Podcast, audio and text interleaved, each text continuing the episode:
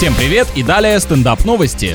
Житель США увидел в соседнем доме открытую заднюю дверь и вызвал полицию. Оказалось, хозяйская собака научилась открывать створку, а вот захлопывать ее за собой пока не умеет. Да и вообще наверняка питомец подумал, что он же на месте, значит охрана присутствует и лишние предосторожности ни к чему. Офицеры обыскали здание и связались с собственниками, которые объяснили, что дают возможность животному самостоятельно гулять, но впредь пообещали запирать выход на ключ. Тем более это чревато тем, что любимец приведет корешей и устроит тусовку тусовку, последствия которой владельцам вряд ли понравятся.